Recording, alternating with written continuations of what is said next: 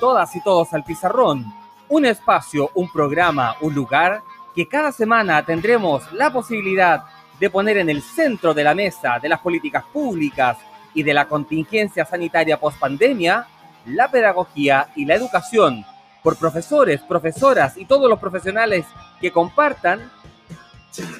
el salir al pizarrón.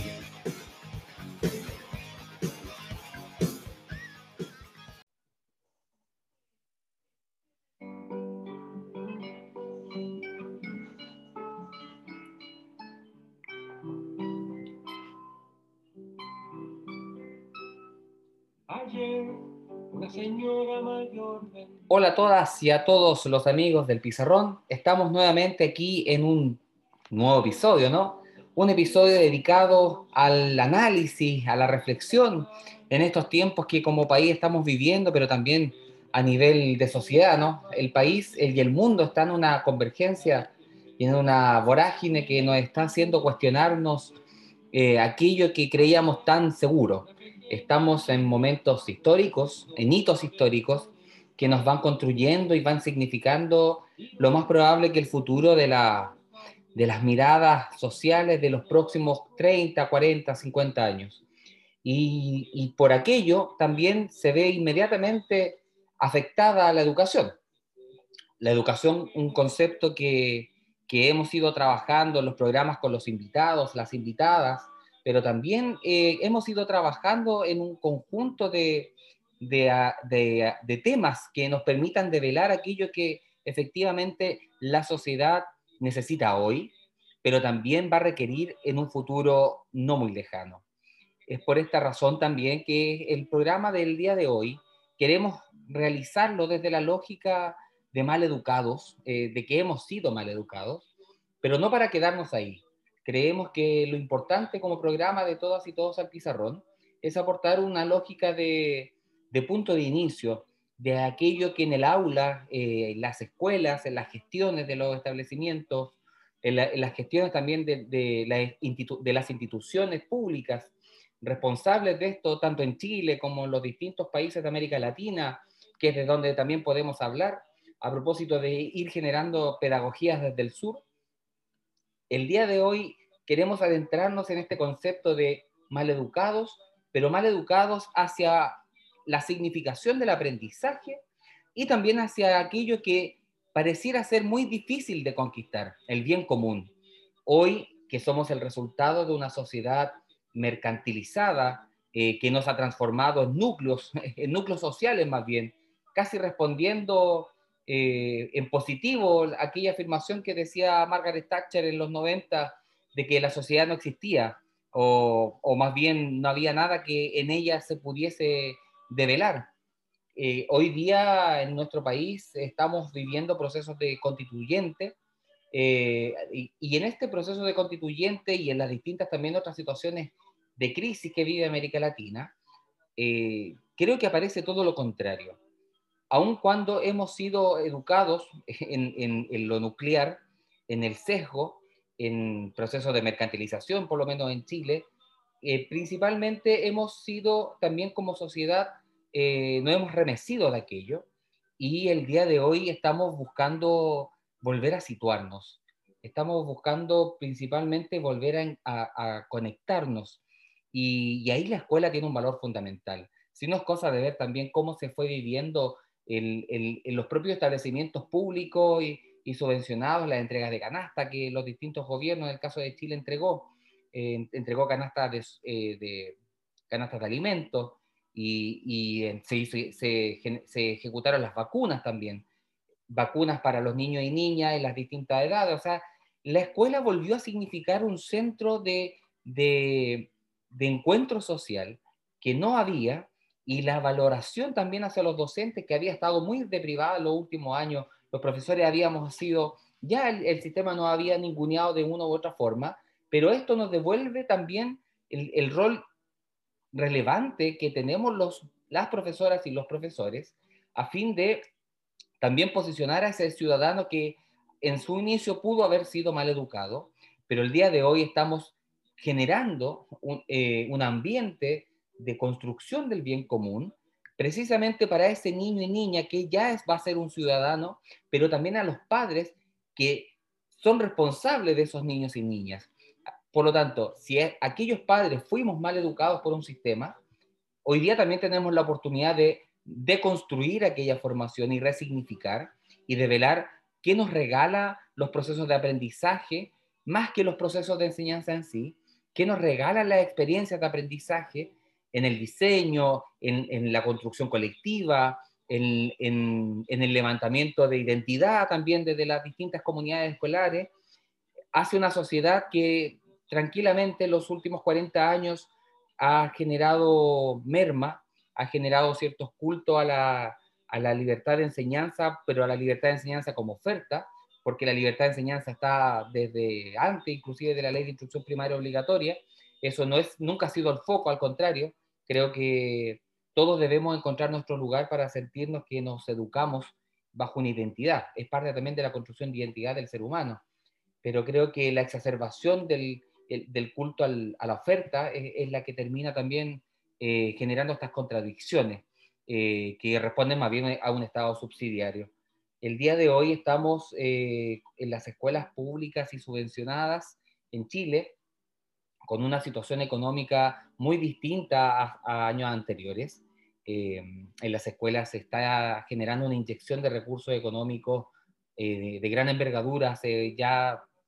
desde Bachelet 1 hasta Piñera 1, como presidentes, ¿no? Eh, la, presidenta Bachelet y el presidente Piñera, de Piñera 1. la inyección de recursos a las escuelas públicas han sido de, de alta, de alta influencia pero sin embargo nos vamos encontrando con algunos nudos. Nudos que queremos también develar porque los mal educados no solamente hemos sido los y las estudiantes aun en, en, las etapas que nos tocó formarnos, sino también que ha sido en nuestra formación inicial docente, ha sido también en la construcción o, en cómo nos vamos concibiendo a nosotros mismos como profesionales de la educación. Eh, la diferencia, lo hemos escuchado en algunos, en algunos programas, eh, del docente, del maestro, eh, que son distintos, eh, de cómo zafamos de, la,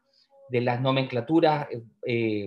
burocráticas y finalmente logramos generar asentamientos sólidos en aquellas convicciones pedagógicas que los profesores y las profesoras debemos tener, tanto cuando nos toque la responsabilidad de ir a trabajar al aula, como también para generar gestión. Creo que las y los profesores también somos grandes responsables de poder formarnos y colaborarnos en espacios de gestión porque es la misma ciudadanía la que estamos formando. Creo que esa es una primera contradicción que debiésemos nosotros eh, develar. Y ante eso, pudiésemos decir que hemos vivido un proceso de, de educación maldecida, ¿no? de educación maldicha, maldecir o decir el mal.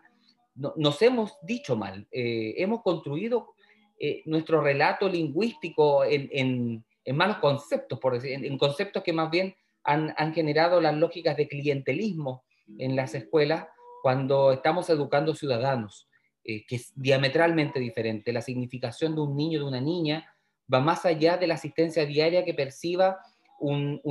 recurso por aquella asistencia del niño y la niña, que ya esa lógica de subvención de una escuela tiene una perversión en sí misma, pues hoy día la pandemia nos devuelve también algo de significación en aquello en una arquitectura económica hacia los establecimientos de base, que les permita a un, a un equipo directivo, a un sostenedor municipal o de servicio local, eh, planificar en torno a una matrícula estable y no en cuanto a la asistencia que en algún minuto pueda tener cada establecimiento.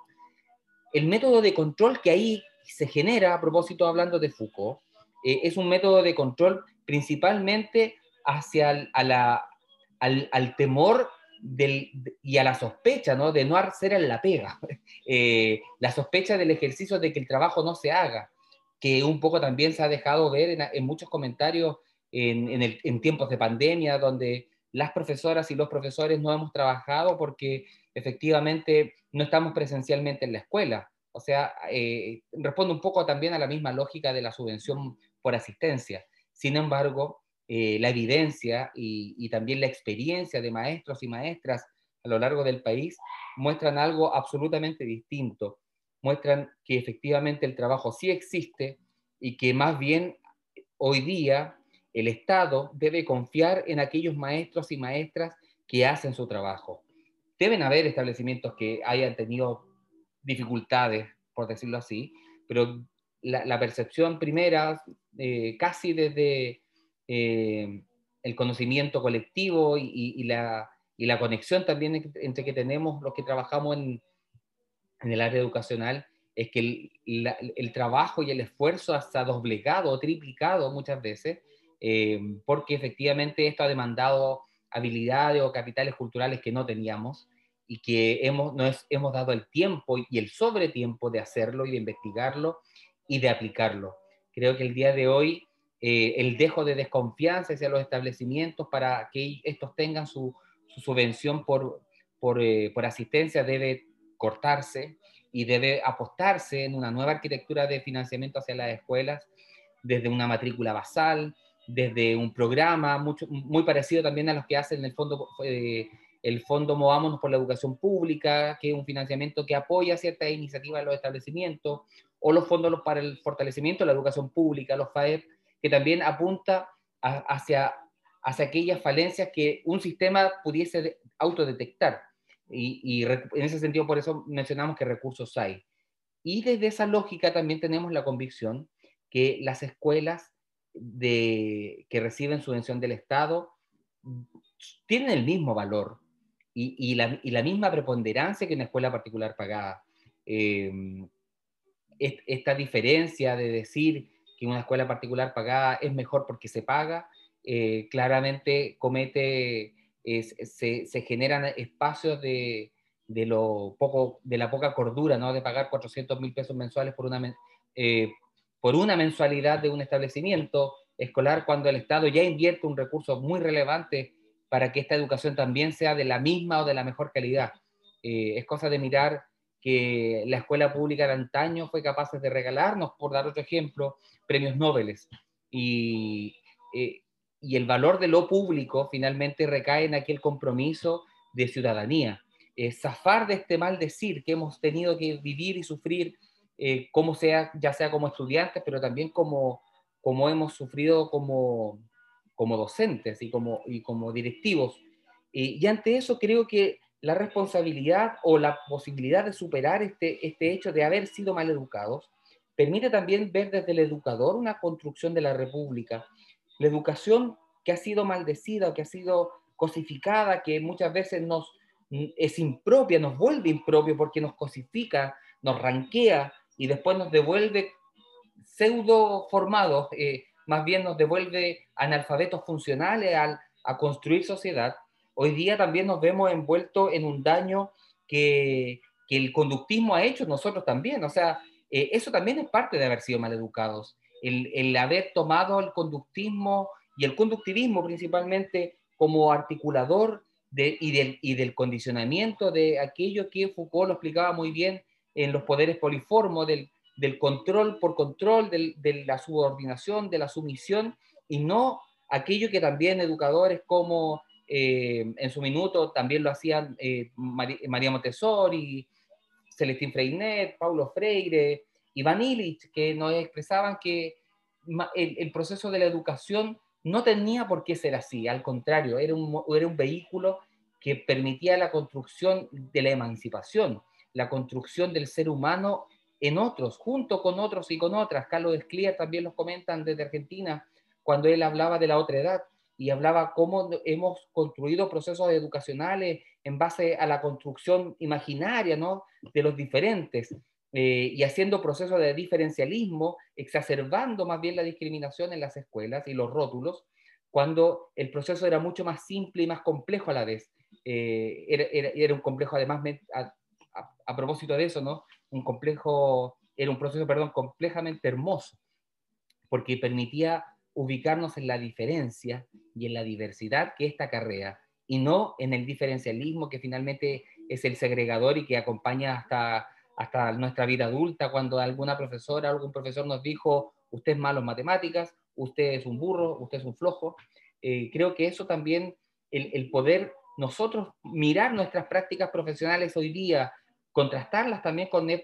con, la pandemia que nos ha exigido eh, un capital cultural en relación a la, a la, sociedad digital. Creo que el día de hoy estamos en un punto de inflexión de poder transformar también nuestras prácticas educacionales a raíz de dejar de ser mal, mal educados. Porque principalmente si hemos sido mal educados y hemos generado analfabetismos funcionales, cuando tengamos que responder a alguna situación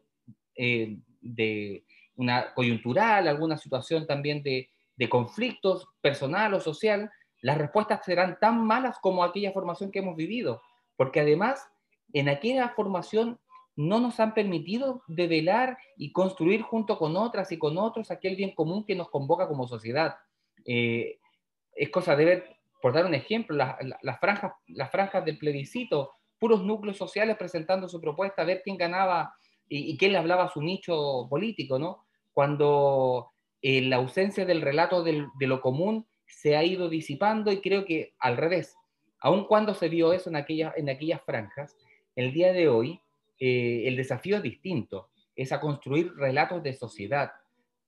porque si el, bien común creo que nos puede salvar, o una de las razones que nos puede salvar de, del, del sinsentido, de la sin razón, del, del, de la no compasión. Y, y, es ahí también donde radica los procesos de aprendizaje eh, situados, los procesos de aprendizaje que tengan absolutamente una carga eh, del valor de lo emocional, emocionar con otras y con otros, comprender la emotividad de otras y otras en procesos de aprendizaje es tremendamente transformador. Eh, Patricio Larcón lo señalaba en algunos de sus textos de la pedagogía de la coexistencia, eliminar al otro semántico, que es, que es todo aquello que yo me he construido de él o de ella, es precisamente todo lo que no es porque en el minuto que yo me centro en aquello, dejo de ver aquel momento perfecto que tengo junto a otra u otro. Es un ejercicio que uno intenciona, que existen herramientas, que hay formas de, de conformarnos, pero principalmente cualquier punto de inicio en relación al aprendizaje y al bien común parte por un momento de legitimación del otra y del otro como, como efectivamente legítimo, diría Maturana. Eh, es así como creemos que el, el, ir siendo mal educados es un proceso de deconstrucción, eh, es un proceso que si bien nos habla de desesperanza y de, y de un Estado ausente, el Estado hay que habitarlo, y en esa habitación del Estado, la construcción del bien común viene de manera secuencial hacia procesos de aprendizaje donde el otro se me devele como legítimo. Y es ahí, por ejemplo, donde Illich en algún minuto nos contaba en su, en su sociedad desescolarizada, cómo las escuelas también han sido en algún momento motor inicial de, aquel, de, aquel rito del consumismo sin fin, ¿no? Porque propiciaba, decía que aquí lo estamos buscando para, para poder compartirlo. La escuela inicia asimismo el mito del consumo sin fin, principalmente porque se funda en la creencia que el proceso produce inevitablemente algo de valor y por consiguiente la producción produce necesariamente demanda. Eh, el exceso de culto a la libertad de enseñanza que decíamos, o, más bien la tergiversación del concepto de la libertad de enseñanza, tan legítima en, cualquier sociedad que se diga eh, fundarse en, la libertad también, ¿no? Pero la libertad precisamente tiene el límite hacia lo otro y la otra, y a la legitimación de la otra y la otra. Por eso también el resultado de, cuando la escuela, en vez de convertirse en un hecho de transformación de la actividad humana, y, se, vuelca en contra de ella. Otro ejemplo que nos señala acá Iris, que dice que el aprendizaje es la actividad humana que menos manipulación de terceros necesita. La mayor parte del aprendizaje no es la consecuencia de una instrucción, es más bien el resultado de una participación, no estorbada en un entorno significativo. Por lo tanto, eh, hay un proceso orgánico con que vamos aprendiendo y vamos creciendo. Y en ese proceso orgánico de crecimiento es precisamente el espacio donde nosotras y nosotros eh, vamos a diseñar experiencias de aprendizaje para que el niño, la niña, el joven, el, adolescente puedan también probar, probarse a sí mismo, tensionarse. Em, las experiencias pedagógicas situadas van a ser aquellas que efectivamente al, otro le haga hacer este, este insight, este ah, es que es tan importante cuando uno está en estos procesos educacionales eh, y, que además genera satisfacción, genera vínculo. El, otro profesor, Juan Casasú, señalaba que eh, sin vínculo emocional no va a existir aprendizaje. Y creo yo que también una sociedad sin vínculo emocional entre nosotras y nosotros tampoco nos va a permitir construir un bien común. Creo que este es uno de los llamados a la deconstrucción de, haber, de ser mal educados, de haber vivido en procesos más bien de, de supervigilancia, en procesos que, que ha utilizado el, aprendizaje como control hacia los seres humanos, hacia al revés, esa deconstrucción de ese control en base al aprendizaje, hoy día es el aprendizaje el que nos va a permitir también develar la emancipación de la otra y del otro en un entorno legítimo, porque va a existir afecto, porque nos vamos a validar, nos vamos a ver, nos vamos, eh, la, palabra es muy preciosa al decirla, nos vamos a develar, o sea, aquello que estaba oculto hacia mí, hoy día se me presenta de manera gratuita. ¿Por qué eso es también? Eh, la educación es un proceso gratuito, el monopolio de la educación no está en la escuela. Eh, sin embargo, la escuela tiene la posibilidad, que también se expresa desde, desde Bason, que dice que los profesores y las instituciones más bien educativas tenemos la posibilidad de ser portadores del beso de la vida o del beso de la muerte. Una institución de secuestro que al besarte te, te someto o una institución transformadora que al besarla a la vida del otro y de la otra le permite ser la mejor versión de sí mismo para la sociedad, o sea, ciudadanos que habitan el territorio.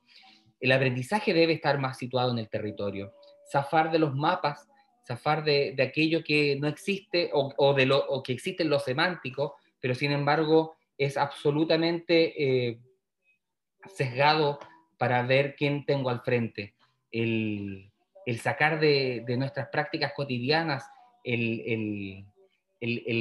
karma que nos persigue de los diferentes, el, rótulo de decir aquellos que son los distintos y vamos construyendo pseudos anormalidades que finalmente hacen que generemos estos vicios sociales que al día de mañana nos hace ver a todos eh, desde la desconfianza, porque si el Estado también desconfía de mí a propósito de, la, de, los, de, las supervisiones o de aquello que en el programa anterior nos decía Álvaro Ramis, que por qué hemos generado superintendencias y más bien las superintendencias responden a espacios de, de, control económico y, y tenemos superintendencias en educación, eh, porque precisamente se ha tergiversado el concepto del aprendizaje en pos de la desconfianza, porque al desconfiar de lo que hacen las escuelas, yo debo controlar.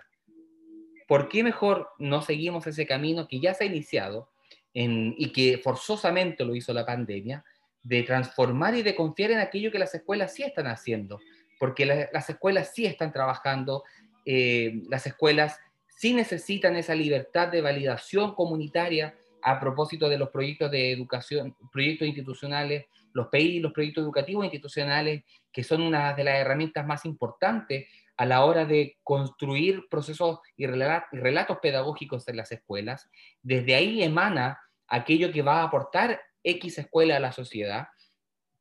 Por lo tanto, es importante que tanto los apoderados, los padres, eh, los profesores los, y las estudiantes sepan el proyecto educativo también que tiene cada escuela, porque ese es el valor que le va a entregar o va a buscar o va a intencionar una escuela hacia, hacia la comunidad educativa que conforma. A su vez también cómo los consejos escolares permiten también construir comunidad, saber quiénes trabajamos todos los días en un espacio educativo, ya sea virtual o eh, en estos tiempos, pero a futuro, consejos escolares significativos que, que, permita también develar aquello que vive la escuela con todos los participantes de la vida comunitaria educativa. Creo que esos elementos nos permiten, a propósito del concepto de haber sido mal educados, de construir esa mala educación y volver a construir cimientos de ciudadanía, que es lo que la escuela propicia, ¿no? La escuela propicia ciudadanos que vayan a colaborar, que respeten y legitimen al otro que piensa distinto. Eh, dejar de, seguir construyéndonos como eh, pontífices de la verdad y quién tiene más verdad que el otro y comenzar a comprender quién es el otro que está frente a mí, cuáles son las experiencias que él le han permitido a él llegar al minuto que se conecta con mi vida em, y comprender su interacción y su interrelación conmigo desde ahí. significar al otro va a significar también rediseñar experiencias pedagógicas que respondan a aquello, experiencias eh, de aprendizaje que efectivamente corten, corten aquel conductismo que nos ha hecho tan mal y permitan adentrarnos en las pedagogías de muchos hombres y mujeres que ya están colaborando y que, ah, insisto con aquellas frases que decía el profe Pato Alarcón, eh, María Montessori puede estar presente hoy día en Conchalí, en Valdivia, en Iquique, en, San Pedro de Atacama, en, Buenos Aires, en cualquier lugar. Hoy día lo que cada una y cada uno de los profesores y profesoras que está haciendo ya tiene un valor en sí mismo de gran envergadura y creo que la posibilidad de conectarnos profesionalmente en aquello va a permitir también decir que es el, presente y el futuro va a ser posible y, y va a ser cada vez más hermoso en la medida que sepamos emocionarnos, que sepamos aprender en conjunto y aquellos profesionales de la educación, los pedagogos y las pedagogas, tomemos también la responsabilidad social que corresponde a, nuestra, a nuestro ejercicio y que aquello que hemos dedicado y vamos a dedicar nuestra vida signifique desde lo humano y no signifique desde lo instrumental. En palabras sencillas, eh, tomar la cobertura curricular y guardarla en el baúl de los recuerdos y comenzar a diseñar experiencias de aprendizaje basadas en el desarrollo curricular, que es más bien el espacio situado y la validación de los procesos de cada niño y cada niña, que de esa forma también nos va a permitir eh, saber con quiénes trabajamos y ellos también saber quiénes somos nosotros y nosotras. Es importante comenzar a humanizar nuestras prácticas profesionales y comprender que la legitimidad va a partir también de aquello que nosotros mismos y mismas seamos capaces de entregar. Los nudos de la cultura profesional y los nudos de la gestión también se van a zafar una vez que también nos develemos en este ejercicio de bien común, nos develemos en, aquel, en, aquellos, en aquellos objetivos y en aquellas metas y en aquellos, eh, aquellos sueños que nos convocan. Por algo las escuelas también tienen una visión, un, motor aquel, que me inspira día a día, un, motor que me debiese insuflar la vida y me debiese insuflar mi vocación, eh, que es profesional, que tiene, que tiene valor técnico, pero que también tiene un valor profundamente humano y social, porque ahí radica también nuestra relevancia, como hoy día lo ha demostrado esta pandemia, que nos va a permitir hacer un punto de inflexión. Es por eso que les damos las gracias a todas y a todos que nos acompañan cada, cada semana en nuestro programa podcast, todas y todos al pizarrón, buscando aportar y colaborar aquello que, aquella reflexión tan necesaria, eh, generando un punto más bien de conexión en aquello que buscamos co-construir, co-diseñar y significar en los próximos meses, en las próximas semanas, en los próximos años, que es el desafío que nos depara también la educación actual. Por lo tanto, en los próximos capítulos que vamos a ir adentrándonos, vamos a empezar a tomar algunas, algunos ribetes de la sociedad digital, de la web 4.0, de aquello que eh, Cobo en su minuto, Cristóbal Cobo, Moravec y, y, y varias maestros y maestras nos van develando desde el aprendizaje invisible, desde aquello que va a permitir también diseñarnos eh, diseñar experiencias, perdón, experiencias de aprendizaje que le entreguen al otro herramientas, pero herramientas atingentes a su vida y no a la instrucción ni a la sumisión que también nos hablaba Foucault, los poderes proliformos eh, que también ejercemos cuando el conductismo se mete en nuestras aulas, ya sean virtuales o presenciales. De esta manera, queremos invitarlas e invitarlos a mirar el bien común que hacemos cada vez que diseñamos experiencias de aprendizaje, ¿Y qué es el aprendizaje para usted? Creo, creo yo, eh, desde, la, desde el haber compartido experiencias con otras, con otros, el, el, aprendizaje cuando se valora como herramienta de transformación social, permite quebrar absolutamente aquella instrumentalización que se hizo cuando se quiso vigilar y controlar a través del contenido del aprendizaje. Hoy día podemos hacerlo absolutamente distinto, tenemos el tiempo, tenemos las capacidades y por sobre todo hay que ver y tenemos que sentir las ganas de hacerlo. Para aquello hay que salir al encuentro del otro, mi colega, la otra, el otro colega. Eh, esta pega no se hace sola. Este trabajo no es en solitario, es un trabajo principalmente que se hace desde aquello que hoy día nos decimos en este espacio de, de, todas y todos al pizarrón, un especial dedicado al aprendizaje y al bien común. Muchas gracias y será hasta la próxima semana y que esta semana que se adentra en, un proceso constituyente nos permita significarnos y encontrarnos más aún como sociedad. Es posible y los profesionales estamos ahí para poder hacer el trabajo que nos merece. Un abrazo a cada una y a cada uno y nos vemos la próxima semana en Todas y Todos al Pizarrón. Muchas gracias, nos vemos.